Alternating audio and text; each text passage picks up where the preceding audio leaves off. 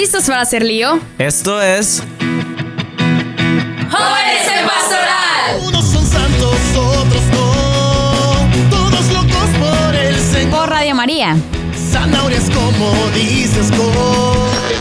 Hola, ¿qué tal amigos de Jóvenes en Pastoral? Yo soy Ana Karen y estoy muy contenta de poder acompañarlos en otro episodio más. Les mando un gran abrazo y espero que se le estén pasando de lo mejor desde sus casas. La verdad que este tiempo que hemos pasado en cuarentena nos ha ayudado muchísimo a reflexionar y también en hacer cosas nuevas, aprender a cocinar, empezar a leer un libro, a pasar tiempo en familia, pero sobre todo a pasar tiempo con Dios, a rezar el rosario, a leer la Biblia, a indagar la vida de los santos, pero también nos hemos unido a través de las redes sociales en oración. Hemos tenido horas santas, eh, rosarios todos juntos, así como lo tuvimos en, en la Semana Santa con la Pascua Online, donde nos unimos a también a vivir temas que fortalecieran nuestra fe desde casa. Y la verdad que después de las actividades que tuvimos en la Semana Santa, los grupos juveniles y los movimientos también se han sumado a tener reuniones y actividades virtuales acompañado de los sacerdotes, de religiosas, de seminaristas y laicos comprometidos que han ayudado al joven a fortalecer su fe. También tu programa Jóvenes en Pastoral se ha sumado a desarrollar estos podcasts que los puedes encontrar a través de YouTube como Dimensión Diocesana de Pastoral Juvenil Culiacán y en Spotify como Jóvenes en Pastoral. Si te has perdido los episodios anteriores, puedes buscarlos a través de estas eh, plataformas.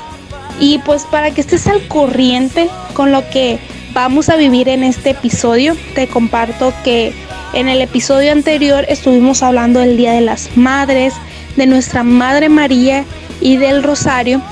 Y el episodio de hoy tiene continuación porque el mes de mayo le vamos a hacer una programación especial a nuestra Madre María.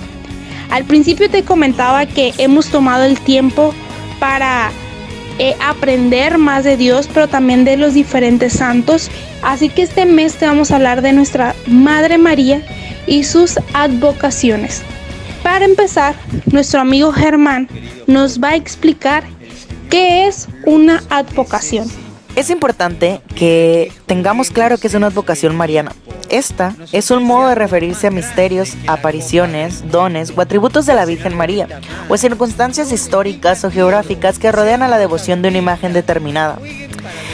Poniéndolo un poco más claro, no sé si les tocó ver alguna vez por Facebook una fotografía donde aparecía María y Jesús y frente a ellos estaban un montón de vestidos o trajes.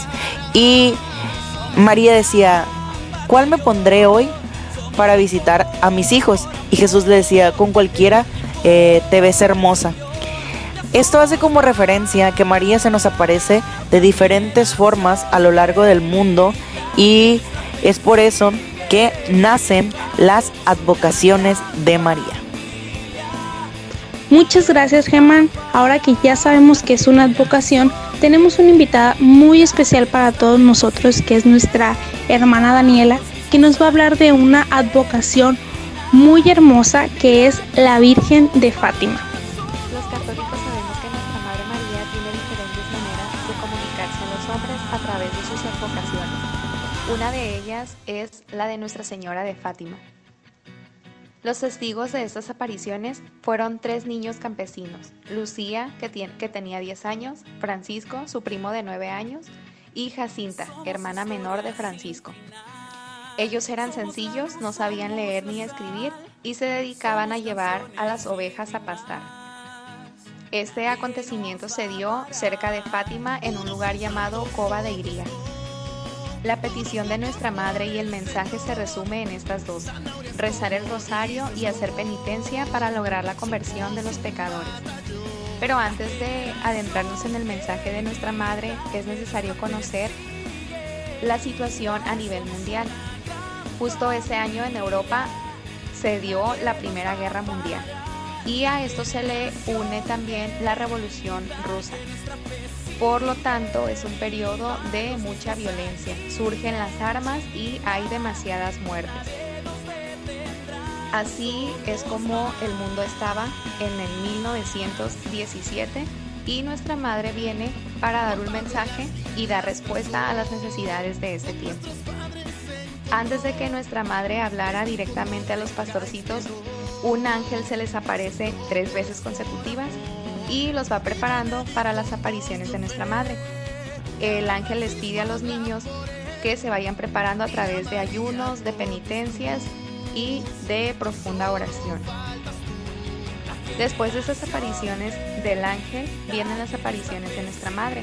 Uno de los días en que los niños salen a llevar a las ovejas a pastar, escuchan que el viento se mueve demasiado y se aparece una señora.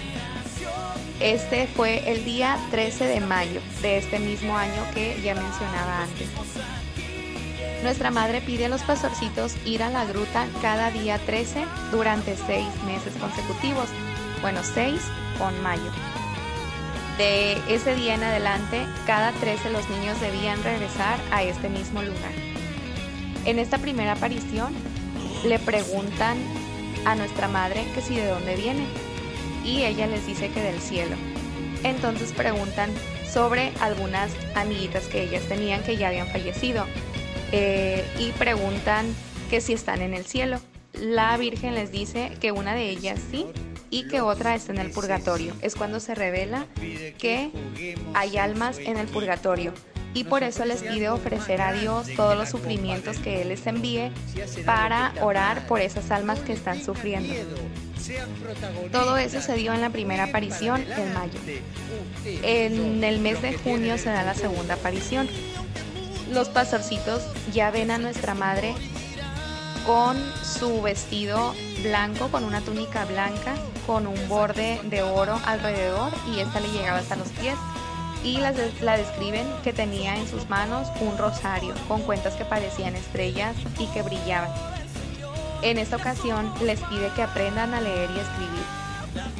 En la tercera aparición que se da en el mes de julio y que es la aparición en donde nuestra madre habla más a los pastorcitos, les pide que recen el rosario todos los días para traer la paz al mundo y el fin de la guerra. Este fin de la guerra hace referencia a la guerra que se mencionaba antes, o sea, la Primera Guerra Mundial. También les muestra el infierno y cómo es que sufren las almas al estar en el infierno y da a conocer que la guerra terminará si hacen lo que ella les pide. Pidió también que Rusia debe ser consagrada a su Inmaculado Corazón por el Papa. A esto se le conoce como el secreto de Fátima. Estos dos secretos fueron revelados por Lucía eh, en el 1941. Duraban mucho tiempo para que estos secretos se pudieran conocer. El tercer secreto, que es el que se reveló después, habla sobre que las niñas vieron en esta visión que la Virgen les muestra y que les pide que Rusia sea consagrada, después dicen que ven una cruz como en un monte y que ven a un hombre, a un obispo de blanco, que es herido por las balas de un soldado. Esto hace referencia y sabemos que actualizándolo hace referencia al atentado de Juan Pablo II.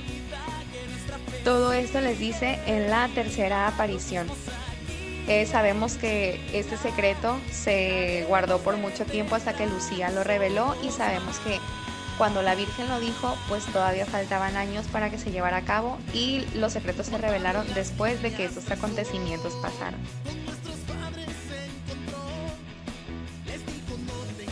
En la siguiente aparición, los niños le preguntan a la Virgen que si las ofrendas que que las personas están enviando hacia donde tienen que ser destinadas. Y ella les dice que se va a construir una capilla, que todo eso lo recolecten para construir una capilla. Pide continuar también rezando el rosario como en cada una de las apariciones lo ha hecho y les pide que vengan al siguiente mes donde va a realizar un milagro. Pide que se vayan haciendo sacrificios por las almas que se van al infierno. En la siguiente aparición que es donde ya les dice que ella quiere que se construya en este mismo lugar una capilla, les anuncia que la guerra terminará. Después de que los niños han orado demasiado, después de que rezaron el rosario todos los días y ofrecieron sacrificios, por fin anuncia la Virgen que esta guerra terminaría. Y en esta aparición es donde da su nombre, que es la Señora del Rosario. También pide que continúen pidiendo perdón por los pecados y que no sigan ofendiendo más al Señor. Y anuncia dos milagros que se llevarán a cabo después que sería el milagro del sol y una visión que tuvo solo Lucía en donde ve a San José y al niño Dios y más adelante ve a la Virgen del Carmen. Ella lo toma como que era una profecía en que la Virgen le revelaba lo que después iba a hacer. Ella se consagra, sabemos, como Carmelita. Así es el mensaje central de nuestra madre. Todas estas apariciones nos dejan, como les decía al principio, que se nos pide rezar el rosario todos los días por la conversión de los pecadores y la paz del mundo y también hacer penitencia es el mensaje central de nuestra madre. ¿Cómo es que nosotros podemos actualizar lo que ella pedía en ese entonces? Sabemos que gracias a la intercesión de estos niños, la guerra terminó. Como les decía al principio, era una situación muy muy crítica, muy fuerte, de mucha violencia, que solamente un milagro, así como lo dijo nuestra madre, un milagro podía acabar con todo esta, con toda esta situación. Eh, sabemos que ella dijo que si no se hacía oración, si no se hacía penitencia, la guerra iba a terminar peor de lo que ya estaba y Rusia iba a ser destruida. Y gracias a esta oración de los niños se logra la paz. Por eso es que actualizando eh, este mensaje podemos decir que a nosotros también se nos enseña la importancia de continuar el rezo del rosario, que a lo mejor pareciera que lo hacemos muy monótono, parecemos que nada más estamos repitiendo y repitiendo las mismas palabras, pero si lo hacemos con fe se pueden alcanzar grandes milagros, sobre todo en este tiempo que necesitamos de la oración eh, y sobre todo la intercesión de nuestra Madre. Estamos llamados nosotros como católicos a actualizar el mensaje de la Virgen de Fátima ver por dónde va nuestro camino de salvación, si nosotros verdaderamente estamos haciendo penitencia.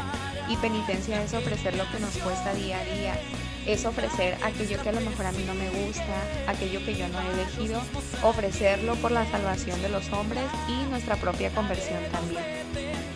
Y rezar por las almas del purgatorio, ofrecer el rosario por las, las almas que están todavía purificándose para que lleguen a la presencia de Dios y también pedir por todas las personas que están alejadas de Dios, que sabemos que el mensaje principal de nuestra madre en ese tiempo era acabar con la guerra, esta primera guerra mundial tan violenta que se encontraba y dar a conocer también acontecimientos que se iban a ir desarrollando después y que gracias a esta intercesión pudieron ellos parar con esto. Así pues nos invita también a nosotros, nuestra madre, a continuar actualizando ese mensaje y buscar el bien nuestro y el de los demás.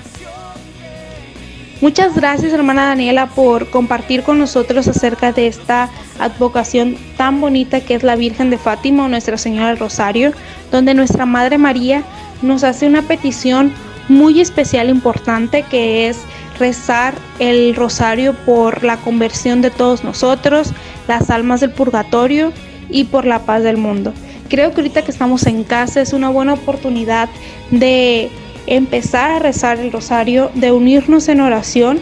Al principio te decía que diferentes grupos juveniles y movimientos se conectan a través de las redes sociales para rezar el Santo Rosario juntos. Tú desde tu casa puedes invitar a tus amigos, cualquier momento del día, eh, tómate tu tiempo para, para rezar el rosario. Así que eh, en esta cuarentena te invito a que empieces a, a, rezar el Santo Rosario por tus intenciones, por las intenciones de tu familia, las del Santo Padre, para que juntos tengamos un momento de gracia. Muchas gracias por acompañarnos en otro episodio. Este es tu programa Jóvenes en Pastoral. Nadie nos va a parar, la generación que grita, que Seamos valientes. Y vayamos contracorriente. Aquí termina la emisión. Jóvenes en Pastoral.